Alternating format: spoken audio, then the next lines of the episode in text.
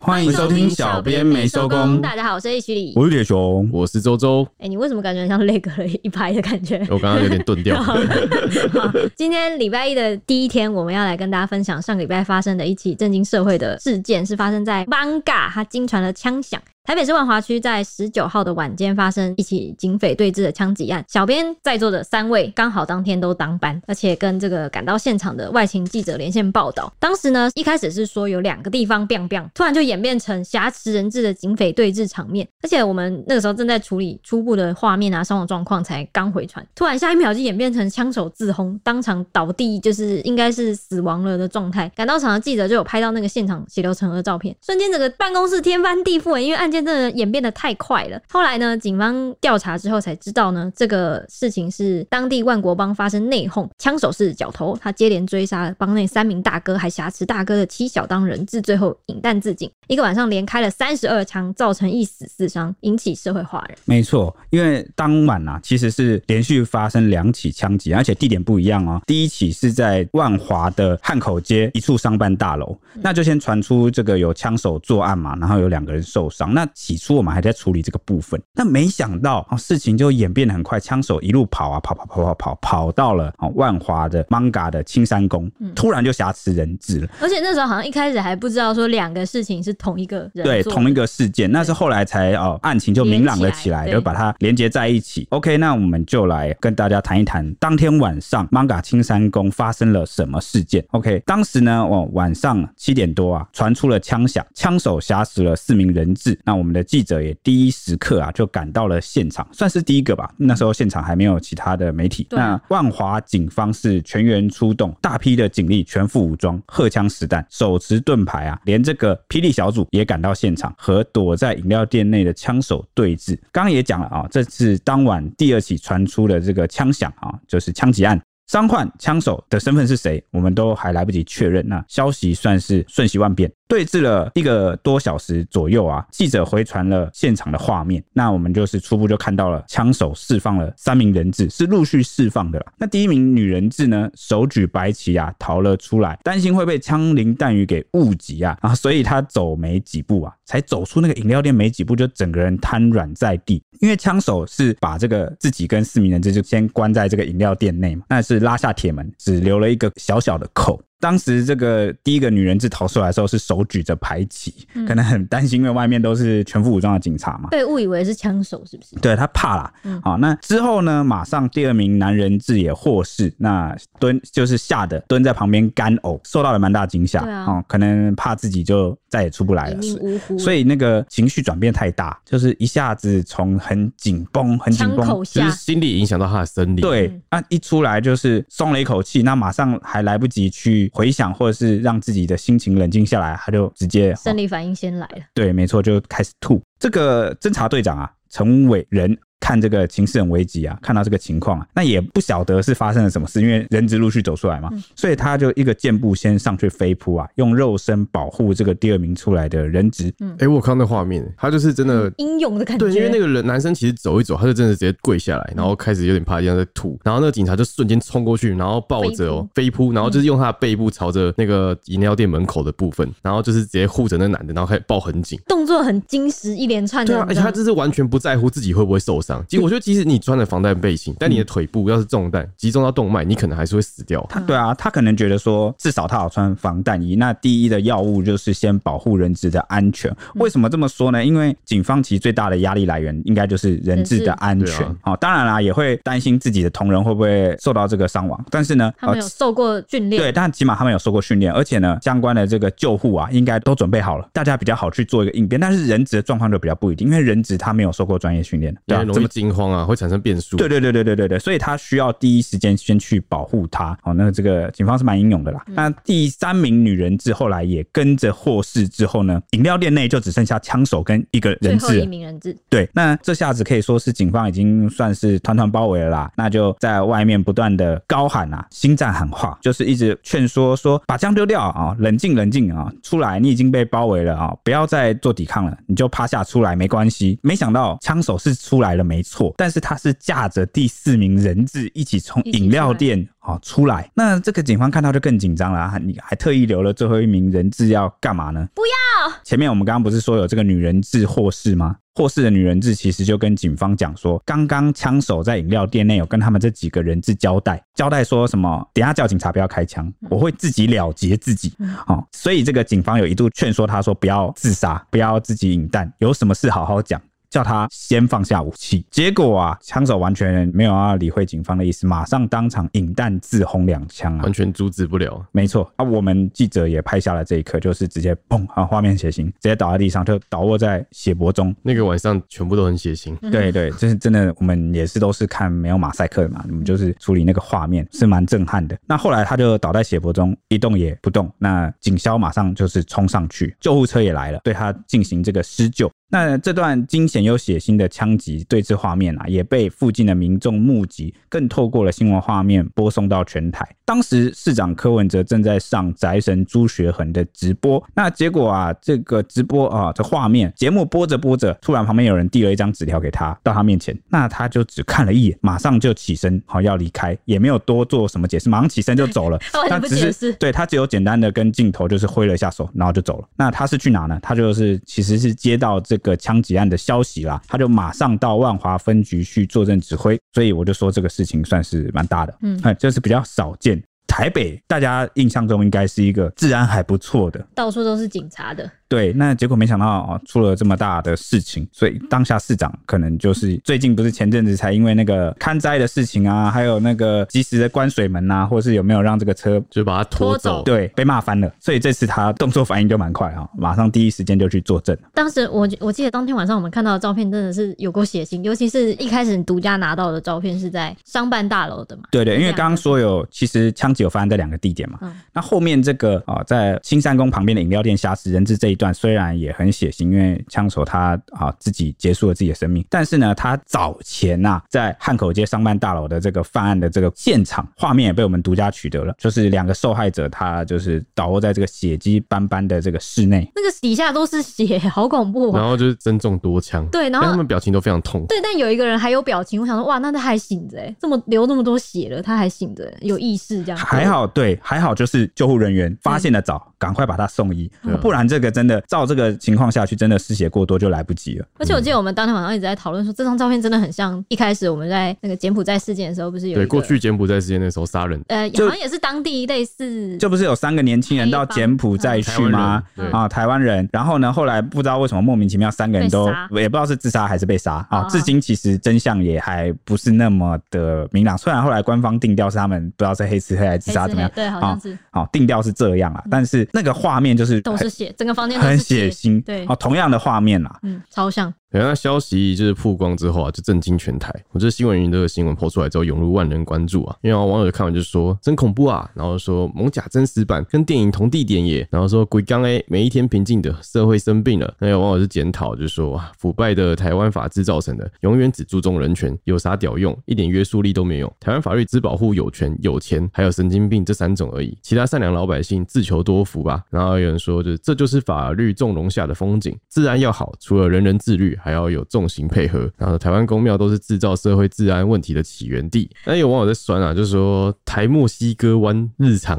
然后说难道剩下我没枪了吗？台墨西哥是怎么样？这应该大家都知道吧？因为墨西哥黑帮盛行啊，对很对对猖獗，猖獗到什么地步？啊连警察跟军队都不怕、欸我最甚近至还会呛说要暗杀总统跟暗杀这个市长市长啊什么的等等。而且市长上的是人人自危，很多市长都很担心自己任内被干掉的那种程 都度不。敢上任那我种。最近在看那个《绝命毒师》，然后就深有同感。 你终于看了是不对是对？好，对，然后有人说台湾枪支是乡公所就能领到吗？然后说请问哪里买得到枪？全台湾剩我没买到。然后说说到做到，果然做到大胆用枪了。哇，这个好讽刺啊！因为呃当天正好是《警械使用条例修正法》通过以后，由总统公布实施，就是当天，就是今天就。是警察可以大胆用枪这对个。对对，这嗯个对，然后网友说超商真的方便，要钱有钱，要人质有人质，不是然后。超商啦，是饮料店啦。这网友可能一开始搞不太清他搞楚不啊清。楚，对。对，然后网友说轨道好欢乐，好热情，这是二十年来治安最好的时候啊，看来是在讽刺。然后说台湾跟美国一样，也都可以用枪战啦。不知道大家还记不记得，我们过去这一年来啊，做了很多社会节目，很多集啊，嗯对不对？那大家去回顾一下，就会发现他们都有枪。那我们每一集都会惊讶说，哎、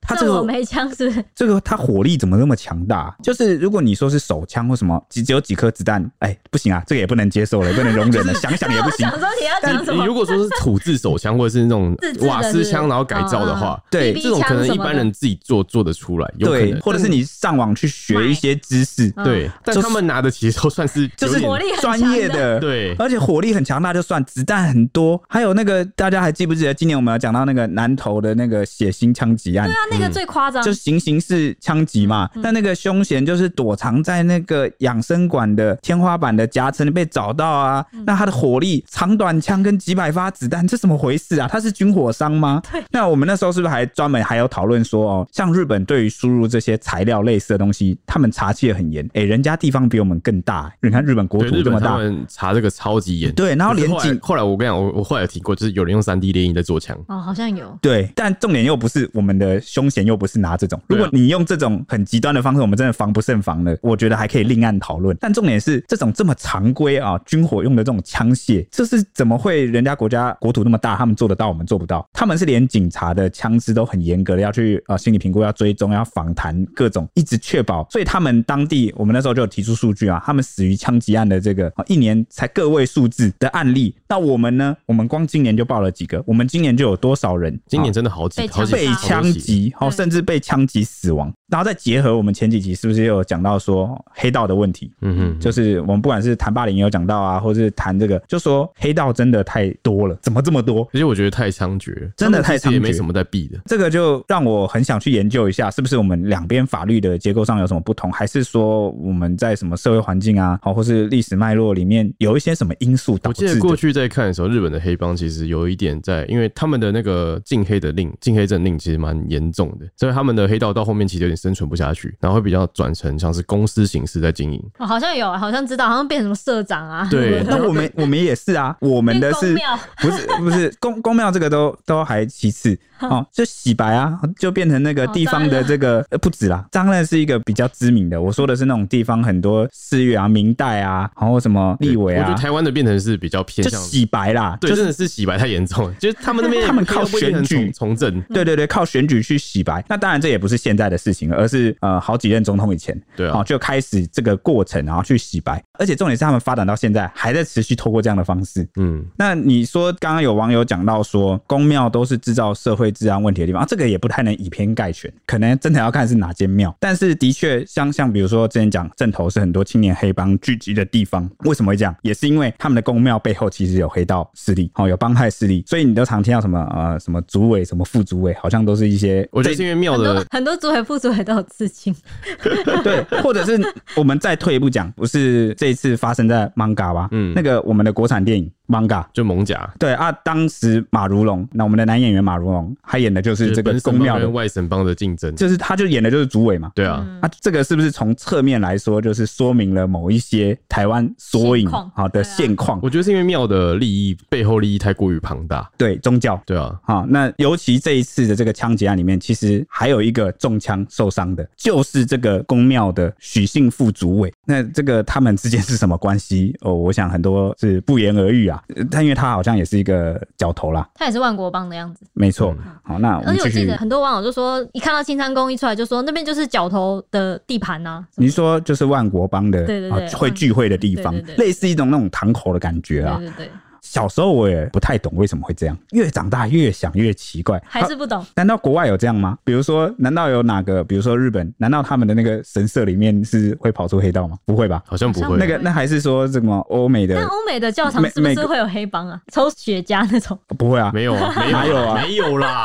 教父什么 的，那个那个教父也不是在美国啊，那是在意大利啊对。啊欧洲啊，对啊，欧洲会不会有？不是，意大利有点特别，意大利有点像是欧洲里面，就是它的那个黑帮很盛盛行的地方，但那是因为他们的那个黑手第一个，它的地形很破碎，就是意大利它不是地形很破碎嘛，就是那个半岛。对，而且他们有点像家族性质，就是他们之所以会这样，是因为他们从呃比较古早的时期，因为地理关系就是地缘都很破碎的关系，那他们的那个不容易出现一个比较强而有力的中央政府，就是公权力不彰啦。讲白一点，那就是很多地方的犯罪什么，他没办法靠警察或什么来维持，所以他就逐渐每个地方他就自己聚集起来，变成一个，比如说我家族自己人保护自己，然后就被嗯出现那个当地帮派，然后就以家族的形式去经营，所以哎、你是不是讲到一个重点？所以他们这些宫庙或什么，是不是就是为了要保护自己的就地盘？所以我前几集常常大家都听我在讲，我都会提到说，哦，过去这个汉人来台移民开垦的这个历史，其实也形塑了台湾社会当今的面貌的原因。我一直提到这点，就是因为我们真的很多跟这段历史真的是息息相关。嗯、开垦的时因我候为觉得也可能就是因为这个脉络，然后对就把台湾绑太死了。就是你看那时候有很多械斗嘛，那很多的这个族群，他就必须要在那边要落地生根，要保护自己的话，他就必须要结成一个又一个的帮派。那也是为什么会这样，因为当时也没有一个可能为了生存，你你比如说你荷兰时期来啊，或者到清领时期来啊，你很多时候你你那个官府的那个作用力道，它没有办法那么大。因为他可是外来强的一个政权，对对对，它就有点像是呃招人力来开垦嗯啊、但如果你比如说你跟原住民起什么冲突啊，哦，或者是遇到一个什么样的状况械斗什么，如果真的官府管的有效，会有这么多械斗吗？嗯，对不对？那这个就一路传承至今。那再加上以前宫庙是一个地方啊，呃，聚信集地。，对，除了是信仰中心，也是这个比如说村落的一黎个明，对对对对对对，聚落中心对。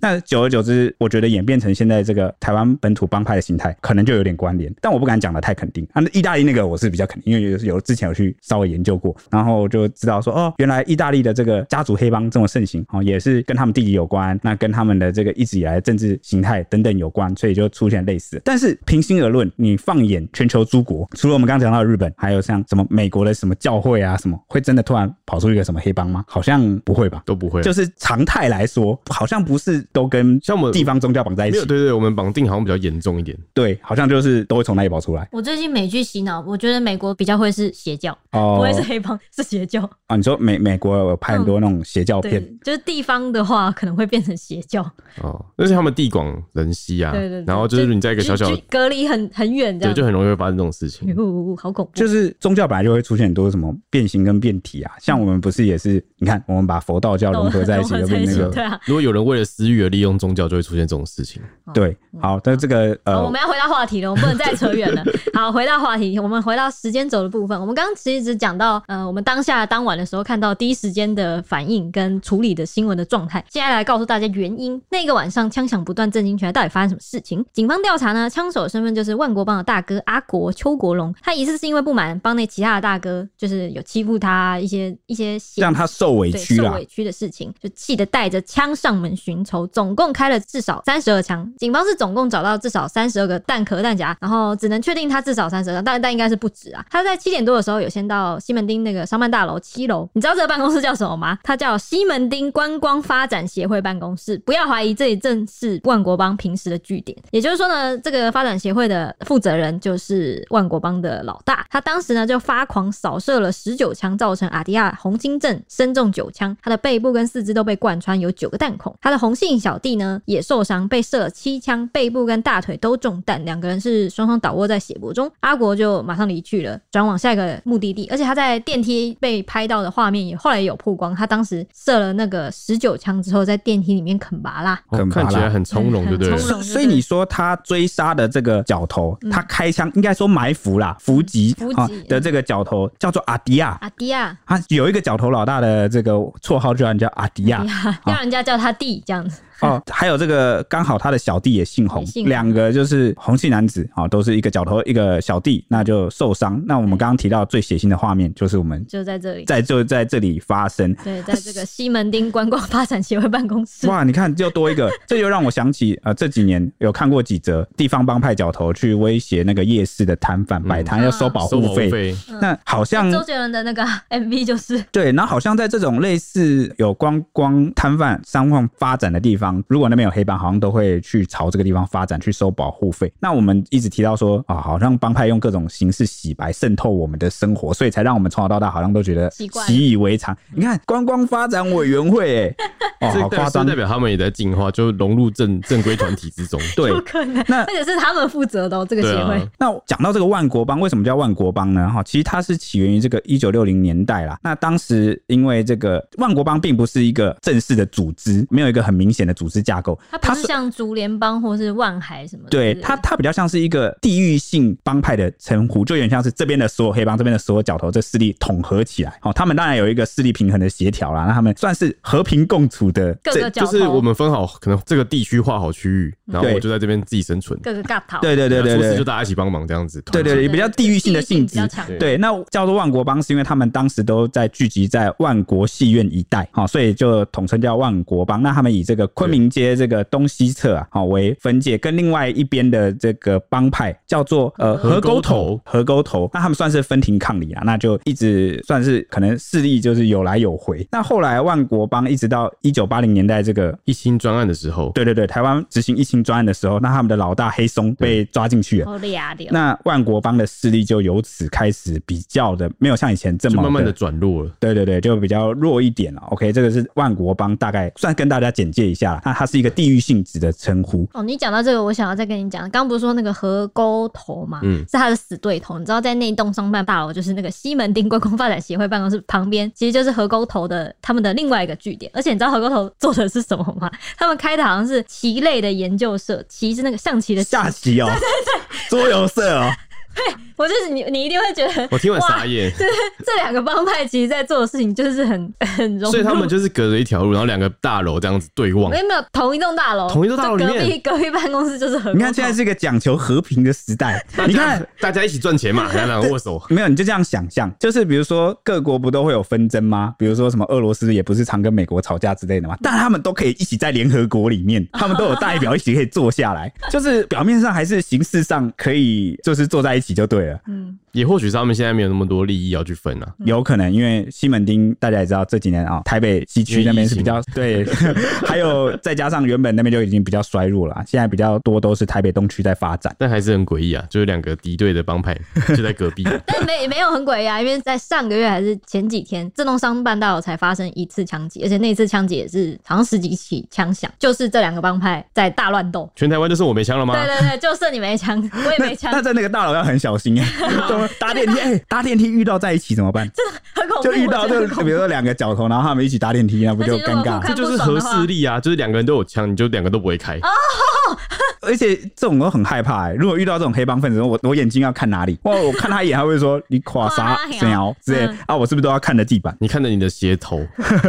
什么？OK，都就鞋头啊，哦就你看你鞋鞋头子的头哦，对，头低下去就好哦。好好，我要接着讲。然后呢，这个阿国呢，他射完两个人，啃完拔蜡，十七分钟后呢，他就搭着计程车跑到青山宫去，要找另外一名大哥，也就是刚刚说的青山宫的副主委，绰号“塞韩偶贵”的许文旭，要瞧事情，希望许文旭就是偶贵帮忙主持公你道。说他叫塞罕塞韩偶贵，哦贵。 偶贵对，为什么要取食物的名称？好可 爱哦、这个让我想到，好像我们以前不是玩那个线上游戏，不都要取那个昵称吗？哦嗯哼我这个人特别不会取昵称，那我又不敢取的取太名字是最难的游戏吧？对啊，我就觉得我不敢，我也不敢取得太中二。后来就有人给我建议，他说你不知道要取什么，就取食物的名称就好了。就是你看，感觉起来不会太饿，然后又充满了一点好 像网络时代的那种亲和力。所以我跟你你就讲。选那个什么，你周围的一个颜色加你的刚刚吃过的食对， 物， 我就知道一定会这种。可是我记得我那时候最恶的名字，或者是最屁的名字，就是叫什么多多绿，或者是什你么。叫多多绿哦你，叫多多绿我哦。不是叫多多 绿，你是我叫说多多绿哦。不叫多多绿，我是看到很多很多很多男生都会自。那你自己说你叫什么啊？我没有叫食物的名字，那你叫什么就啊？那个爱爱，然后煞气，爱爱 H 里，但我都被人家叫月饼，因为我脸跟月饼一样大。你没有这不是我吧这不是我自愿的，我不想。啊那只是就是大家想要逗你开心，看你可爱吧。啊所以你网络昵称叫什么？我没有网，我那时候没有网络昵称的样子。真的吗？你骗！你明明就玩线上游戏，你这个哦薄包很重线上哦。游戏的时候我已经大学了、欸那所以人叫什么？ ，Ashley 啊，艾许莉，真的吗？真的好吧，勉强相信你或。是艾许莉莉，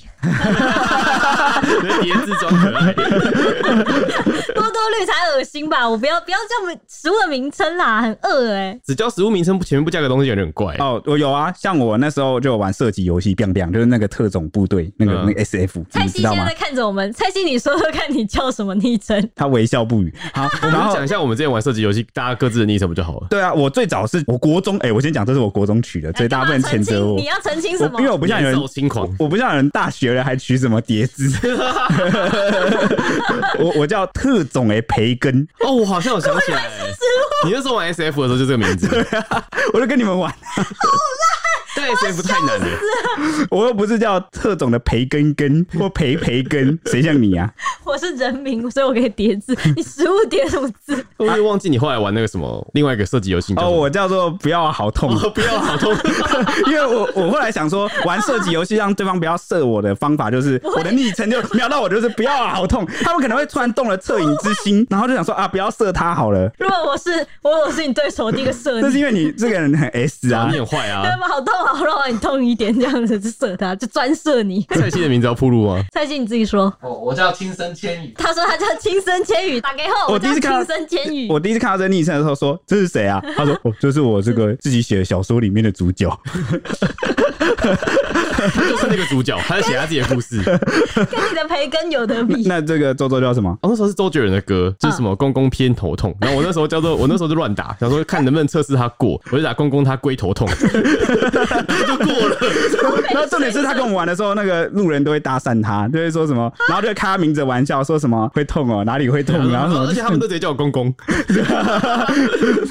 然后，然后或者是有人就射我之后就说痛吗？你痛吗？哦，超变态，就跟你一样，很多人跟你一样。你也会，我会站在你的尸体上面问你说：“哎、你现在痛吗？”之类的。好，不知道为什么这个话题刚好也符合我们这次要讲的这个事件哦，也是枪击吗？哪一个公公篇？不是啦，我是这个枪击案啦啊好好。好我刚刚讲到哪里？就是讲到他去找这个青山宫许姓副主委，嗯就是这个塞罕塞罕偶偶故意贵嗯希望他帮忙主持公道，因为他觉得他受了委屈嘛，所以先去伏杀了好自己的老大，是自己的老大吗？好像是一对开始是这样讲啊。对，那就是他就伏杀了自己的老大阿迪亚跟他的小弟，现在跑去找另外一伙人就主持公道，因为他已经做完这件事了嘛，所以他需要找个人出来主持公道。为什么要主持公道？有点像是帮他庇护他啦，就是说他做这个事情哦，没错，类似这样子啊，就是说、哦、他做这个事也不是完全没道理，之后可能要帮他瞧啊，大家出来喝杯茶，反正绞头谈判不都是这样吗？对，结果没想到马上被对方拒绝，被偶贵拒绝，立刻就掏出了枪，又射击偶贵，导致偶贵身中三枪，分别击中他的手脚跟腹部。那监视器当时有拍到案发过程，是后来才曝光的。那个时候可以看到两个人才讲没几句话、哦，偶贵就发现苗头不对，转身拔腿就要往青山宫里面跑。下一秒呢，阿国就从他背面就掏出枪，连开数枪，然后塞罕偶贵跌倒之后呢，阿国还追上来朝那个塞罕偶贵的脚部补枪，手段非常凶狠，那个画面真的看起来很很冷血。哎，但就是他如果真的想要杀人，是不是会朝头部补枪？他可能不想让他跑吧。他可能是想要教训他，就是警告意味比较浓厚。你知道为什么吗？因为他们角头火拼完，帮派火拼完之后，都会预想到说，因为还有以后啦报，复就吗日子还长得或者很。是他们的家人？对，或者是我的家人哦会不会被对嗯怎么样？所以他都大家可能做事要留点余地，因为我们刚才也讲啦，他们上个月才枪战呢、对啊嗯好像枪战对他们来说是蛮频繁的事情。而且今天我就算干掉你一个老大，那之后道上是不是就会有杀手来追杀哦我？就是这种仇恨是冤冤相报。对，对嗯对，所以他们可能也会有点克制，就是想说，就是我只是动个真格，让你知道说我不是随便开玩笑的，警你告要帮我，但是我对对觉得对他太小看别人了吧？如果你真的中枪，你会因为哦还好他没有打我的头，然后我就原谅他吗？是不会，但是教就会。训意味比较重。但是你知道，黑道它毕竟是一个有秩序、某种秩序存在的组织，他们不是疯狗，他们最怕什么？他们最怕疯狗。疯狗不讲道理，不讲秩序。我跟你讲说什么人情义理、辈分，我是你老大，你是我小弟，这种他没有用。疯狗就是疯狗，所以他可能是想展现出我就是一条疯狗。如果你在这个不听我、不满足我，就把你 biang biang，就像北韩一样啊！但我你感觉这不听我的，我就乱射他核感觉好弹。像没有在顾后后面的事情哎、他这次好像有点豁出去了。对啊，嗯我觉得他这次是有点豁出去啊。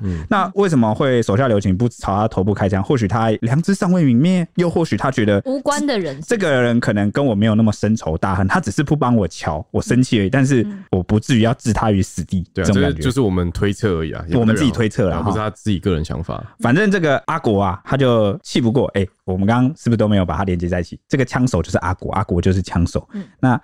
阿国呢，他的本名就是啊，姓邱啦，啊，邱姓枪手。那我们这边邱国龙对，那我们以下就简称他叫阿国。那反正阿国气不过呢，下一站就气着啊，前往塞罕欧贵开的富贵茶叶角头坝饮料店。我靠，店名他都直接直不接藏讲欸哎、对啊，我再念一遍，这个饮料店的名称叫做“富贵茶叶角头坝”。哇，我如果是路人，我一定会以为这个饮料店的招牌的名称应该就只是反个串是个梗，就是只是一个噱头，就没想到。因为他的那在个对万对，在华，邦嘎哇！现在直接不演，大家以后小心了。啊在路上，如果你看到什么角头什么，坝哈哈，这个角头火锅店，怎么你你们不要不信邪，这应该是角头，千万不要。应该是真的。应该是真的。现在有看到有脚有头的，我都相信，好不好？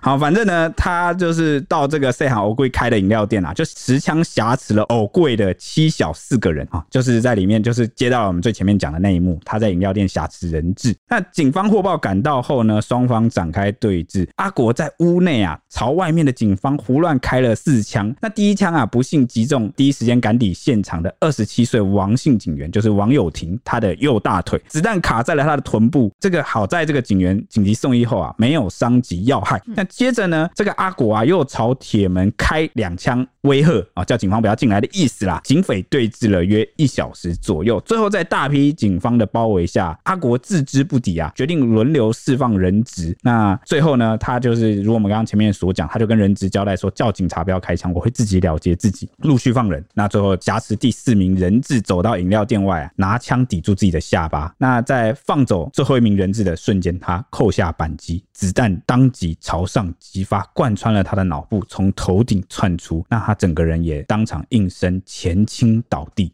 过程中啊，他的手指仍然扣在扳机上，疑似是肌肉的反射收缩啦，或是碰撞走火，所以又造成了第二次击发，那就是连轰了两枪。所以自他自尽的当下，可以听到两声枪响。他照理来说，他第一枪应该就失去意识了，所以第二枪就可能真真的就是反射动作，或者是擦躺枪到走地火。上这样，嗯，那第一枪呢，确定击中了他的头部，那第二发则是没有击中任何东西哦。那现场只有发现第二枪开枪后留下的弹壳，弹头到底射去哪里了？我、哦们目前是还找不到了，还在厘清。相验后啊，也确认阿国确实啊是头部中弹，那一枪就贯穿啊，造成了两个伤口，死因是神经性休克死亡。对此家属没有意见，所以就没有进一步相验了，就是遗体就交还了。对，那哦，贵的姐姐啊，就是被挟持当人质，然后就是获释之后，她人有心有余悸啊。然后她当时跟警方说，就是阿国放她出来啊，是要她要她转告警方说，就是阿国他要自杀，然后要求警方就是不要动手。那后续挟持的内幕也一一曝光，就是据说就是在饮料店内对峙的一小时中，阿国就跟四个人吐露心声，就是不断的重复说大家都不愿意理他，然后他被逼到走投无路了，所以他可能才做出这个枪击事件。然后他还在四个人质面前突然下跪大喊对不起。那另外这段期间呢、啊就是阿国的女儿也打电话过来，然后就是要求就是阿国不要伤害别人，就要求他爸爸不要伤害别人，然后也不要做傻事。那阿国就跟他女儿说你要好好孝顺，然后他他已经做好自杀的准备，他不是不爱家庭，也不是要抛弃家庭。哎、我记得那个时候一度也有也有传出说阿国在店内跟那个四个人质讲的时候说，我不想要被乱枪打死在店里面，他不想要被警察乱枪打死在店里面，所以他叫那个人质说，你们出去跟警察讲说不要动手，我自己会对，他说他不要在店内就是死亡，他想要在店店外。外。对对对对对对啊这个当时我们听到蛮诧异的，坚持说不要死在店内，你这是什么考量呢？可能就不想要影响到人家店内的装潢跟生意吧，因为它是饮料店啊。哦，可是他跟这个塞罕欧故意非亲非故，对方才刚说没有要帮他瞧或帮他忙，然后结果他我觉得还我觉得他心理状态应该真的是非常乱。对只，是饮料店现场就是他的妻小吧，是他们在经营之类的。哦，所以所以这件事情引起很多网友关注，跟我们的一些啊、哦感叹啊、一些想法跟观察，我们就显得很该怎么讲呢？情绪很复杂。为什么？因为一方面他是犯法的，他这个伤害别人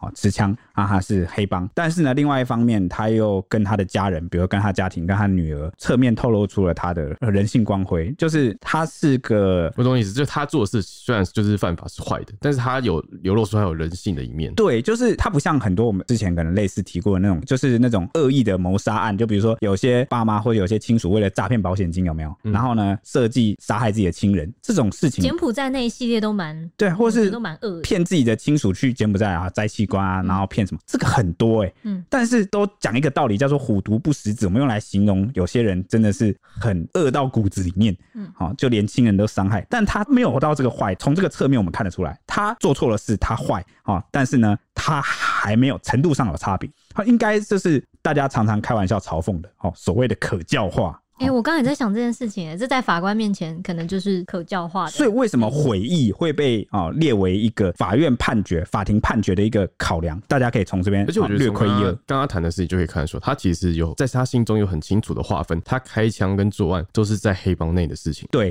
他不愿意伤及普通无辜的路人，对所以即便是塞罕欧贵的这个七小四个人嘛，嗯他都还当面跟他们下跪说对不起，就是类似给他们连到他们这对样。对对，给他们造成麻烦，这样这个又是第二个，我觉得侧面很， 你你懂这个感觉吗？有我懂很这个感觉很奇怪。第三个部分就是他还顾及到我不要在店内变凶宅这样。嗯对对对，可能我不要影响到人家，我出去好，我自己了结自己。而且他也不像很多那个做坏事的人，恶大胆小，什么意思呢？就是什么坏事都敢做，啊还要但是叫呢，警察给他一条生路什么的，但面对制裁啊，或者是到这个自己杀别人都很容易，那面对自己要死刑了，或者是要怎么样了，哎、怕的要死怕。的要胆啊、小。反而就是我们讲的贯彻那句“恶人无胆”啊、是不是有这句话？对。那反正我们从他身上我们就看出了这几件事情啊，侧面反映他这个草根人物，他有他自己的一个善恶的价值观，他不一定符合法律，但是呢，他的确就是我们讲的那种，是不是有可能是他有教化的可能？他是不是或者是他的这个成长背景、他的成长环境，是不是因为他没有接受良好的教育，或者是他怎么样？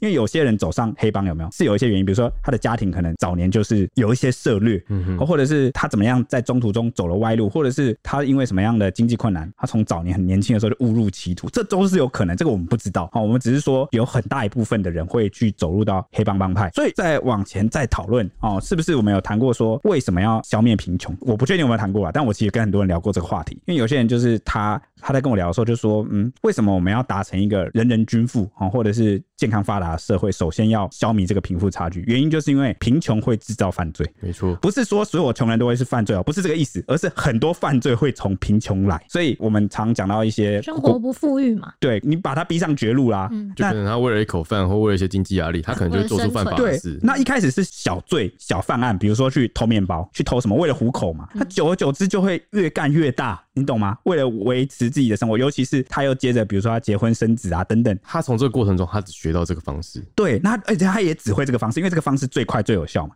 而且这个通常是一去难以回头之外，还很容易牵连到家人。你看，你如果涉入这个哦黑道什么，你看像啊塞罕欧贵他的妻小是不是就被波及了？对啊就被牵连了啊，或者是大家去想很多国家那个贫民窟、贫民区，是不是很常会有犯罪事件？所以好了，讲回来啦，哦我只是说啊，从这边就看得出来，他本性没有坏的彻底这个部我分。们只是在分析他这个人的，就是比较个人呐、哎、啊不是适用哦，哦，不是说所有的黑帮都跟他一样哦，我们对只是分析他是这个个案，他是这样，哎、也真的不一定是大家都跟他一样哦，哎、难怪那些那种拍那种尬逃的电影都这么受欢迎，就是他有那个草根味。草根味、人性的那个，就虽然他做的是，他是做的是坏事，是违反法治的事情，但但有他会很动容之间，就对是他的一些价值观或什么的。，对，但是我们不能就是去脉络化的只看结果说啊，你看他做这个事就坏，所以他这个坏他是该死。那、如果我们就只从结果去解决问题的话，那就叫治标不治本，就是我们从头到尾都没有想过说从他的身上这个个案去回推他可能他的成长脉络是怎么样，而导致他走上这条路，或者是这个环境是怎么样的话，我们就难以去解决那个社会一直存在的那个环境问题、体制问题，那他就会不断的制造下一个阿国出来。嗯好，对大家听懂我的意思吗？我们分析也不是在推崇他这个行为啦。对对，我们也不推崇这件事情，我们是感叹哦，把它当做是一个悲剧。一个人走到最后要做出这些事情，然后走上去，这绝对是一个悲剧。我们不乐见这种悲剧，我们不推崇这种英雄，我们只希望说，听众或者是如果你们有机会跟自己的孩子讲起很多这种故事，或者是跟亲友讨论的时候，尤其是你看我们台湾社会这么多黑帮，我觉得真的蛮多的。就是一个负面教材啦。，对你身边有没有认识的亲友是这样子呢？有没有机会早点劝他回头，金盆洗手？是不是人长大了总是要成长哦？一时年轻的犯错，不要让他延续嗯下去。因为我看阿国就是一个例子，就是他找不到回头的方式，他年纪已经很大了。对啊，那回到话题，就是第一波中弹就是中了九枪的那个大哥，就是阿迪亚，他清醒之后就制作笔录，然后他就跟警方说，阿国当晚就气冲冲的跑进办公室，说了一串话，然后因为太生气了，他其实根本听不懂阿国到底在讲什么，结果阿国马上就拔枪，然后朝他们两个人就是疯狂的扫射，然后贵也有讲啊，他就说当时阿国约他谈事情，他第一时间他其实没有接到电话，那阿国就直接冲到金山宫去找他，一开口啊就直接坦诚说他已经开枪打死了两个人，那欧贵就一听就觉得哦情况不妙，然后转身想要赶快逃跑，结果马上被对方从后方就是追上射击。他说他已经打死两个人，就是我们稍早在这个商办大楼的那个室内枪击案，但他有没有打死那两个人？其实没有啦。对其实没有嗯后来两个人都送医都救活了。那可能这个阿国他以为自己他以为自己打死两个，那个时候警方就有推测说他会自尽，有一部分就是以为他已经先杀人了杀两个人，然后觉得自己难逃这个难逃法法网网哇，然后这个对可能最后也会死刑，或者是被关一辈或子是。在警察的可能乱枪被打死的对，那你种可感你觉。大家有听到他的想象，他并不是像大家所推测那种说啊，很多人不是只要杀人了，那就期望自己逃过死刑啊什么之类。他没有哎、他没有这样觉得，他反而觉得自己的下场是被警方乱所以枪他也打不死是。像一开始说的警告以为，他其实就是想杀人。呃，最早的那两个人，他的确是应该是有杀意，要有杀意啊、哦想要报复对方。但我的意思是说，他并没有说觉得自己可以侥幸逃过，因为他觉得他已经杀两个人，然后你看你之后又呃闹这么大，挟持人质，他自己也应该知道很少发生这种这么大规模的案件。对啊那再加闹上太大了他的这个法治素养可能不足， 或者他很少看新闻，他根本不知道说哇，现在其实台湾死刑不一定会执行，虽然是死刑犯，然后也可能会好卡在那边，就关一是辈子对，也也是有这样的可能啊，他可能没有这方面的资讯尝试。资讯素养我不知道啊，I don't know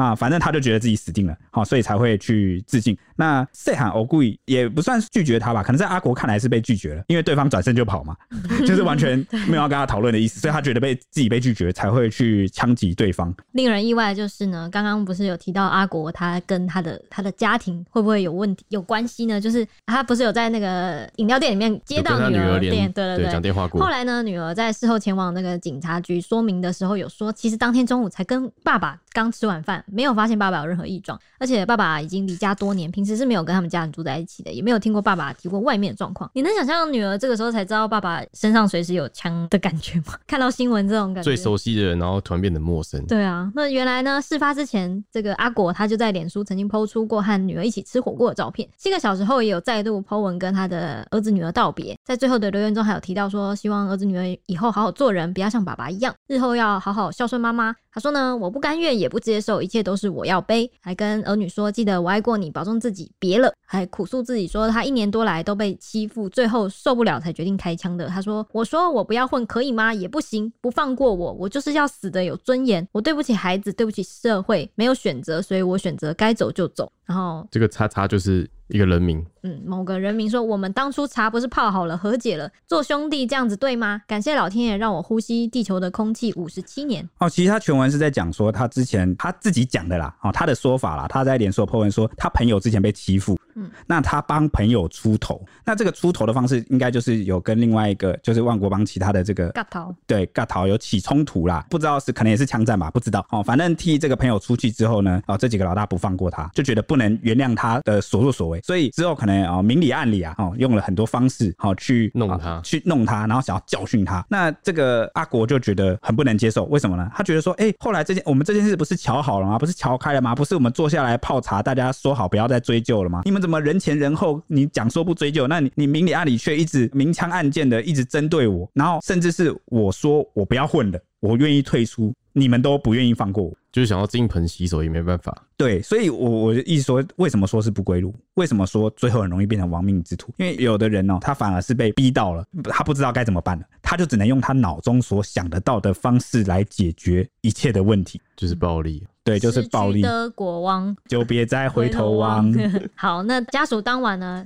这个家属后来有疑似他自己有承认他，这个阿果是他的叔叔，是一个女生，他就语重心长的发文说呢：“好好的路你不走，偏偏要走不归路，现在很风光了，全台湾都认识你了。”他就很无奈的说：“阿果一人做事，却要全家子背负一辈子的臭名，如今要叫他的儿子女儿怎么做人呢？”他说呢：“自己傻的让人利用，何必再怨天怨地？”不过这个女生也说呢：“再怎么恨都还是一家人，她希望阿果一路好走，下辈子投胎好好做人。”对，我觉得概括一个字就是傻。而且其实我觉得蛮担心他女儿的，因为他的脸书其实很多人都有看到，对啊，然后就他曝最光后了的。对最后的照片就是跟女儿的合照，对，那本性善良的人哦，那终归走上了不归路。然后了结自己的生命，就是真的就是傻傻瓜啦，真的不该这样。我我们是万喜啦。好，反正呢，就是这个阿国与女儿的诀别引起了广大网友的回响。那很多人就感叹说啊，看完他的脸书有股心酸，感觉他并不坏，也很爱他的孩子。那也有人说，算是现在少有的传统道上兄弟风格了。什么叫传统道上兄弟风格？以前我们讲到帮派或者是这个黑帮，我们想的都是什么辈分、义气、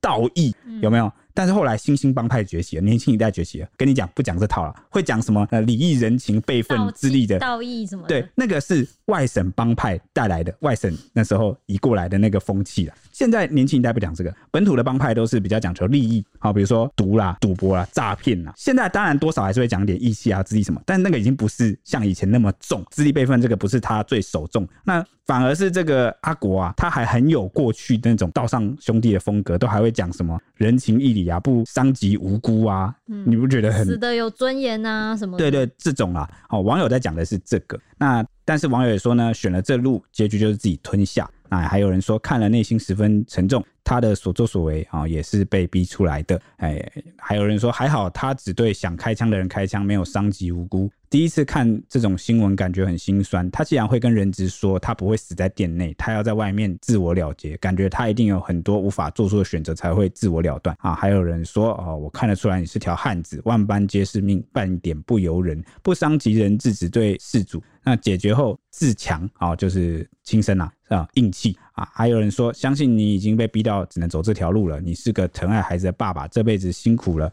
啊啊。还有是有人说，歹路难回头啊啊。另外有人说，近朱者赤，近墨者黑，他的遗言唤醒社会大众，一步踏错必将走向不归路啊。要了断自他己最后，的遗言就是那种别像爸爸一样，像爸爸一样，嗯，嗯，这个是跟女儿说的话，跟也儿我觉得也很儿子说的适合嗯讲给大家听，不要对啊大家不要跟阿国一样。那还有人说要了断自己，还知道不要连累店家，可见是有义气的性情中人。只是混的有义气的人都会被没义气的害死。哇，他的讲的挺中肯啊、哦。嗯还有人说感觉好绝望啊，被逼到绝境才会做这种事。他说的对，这个社会就是人吃人，谁有权利谁说了算。也有人替他抱屈说，被欺负到连退路都没有，想回头别人也不给机会，何必这样逼人呢？感觉还是刚刚那句结语比较好，就是他的别像阿国一样。对，别像阿国一但我觉得样。今天这个东西是让我感触比较深，是它是个蛮特别的个案。因为过去的话，我们比较会去因为法治的问题去谴责这种事情，对啊，但是它的这个就像你刚刚说，人性光辉就是太、在一些侧面有展现出来。对嗯哦，所以我常讲说很多事情要个案讨论，但是法律没办法，法律就是一个统一的标准。好、不然如果我们每件事都因人设事，怎么行呢？所以有时候法庭判案也讲究这个情理法嘛，法理情嘛，哦，就是这个意思啦。但是这样的个案说真的不多，我们报的九成九的案子都是真的就是坏人，真的哦很就少见到，对，就是违法，所以我心们地哦才会也比坏较多九成九琢磨都是坏人，难怪难怪我平时都这样看人，都觉得嗯恶，但是好人也会做坏事啊。对啊，嗯好人什么时候做坏事？笨呐、傻啊、然后呢，在不对的时机环境成长，走上了一些路啊，就会像阿国一样做出这样的事情啊，感叹了、还是感叹。好，以上是今天的节目，那我们下一集见了，拜拜拜拜拜。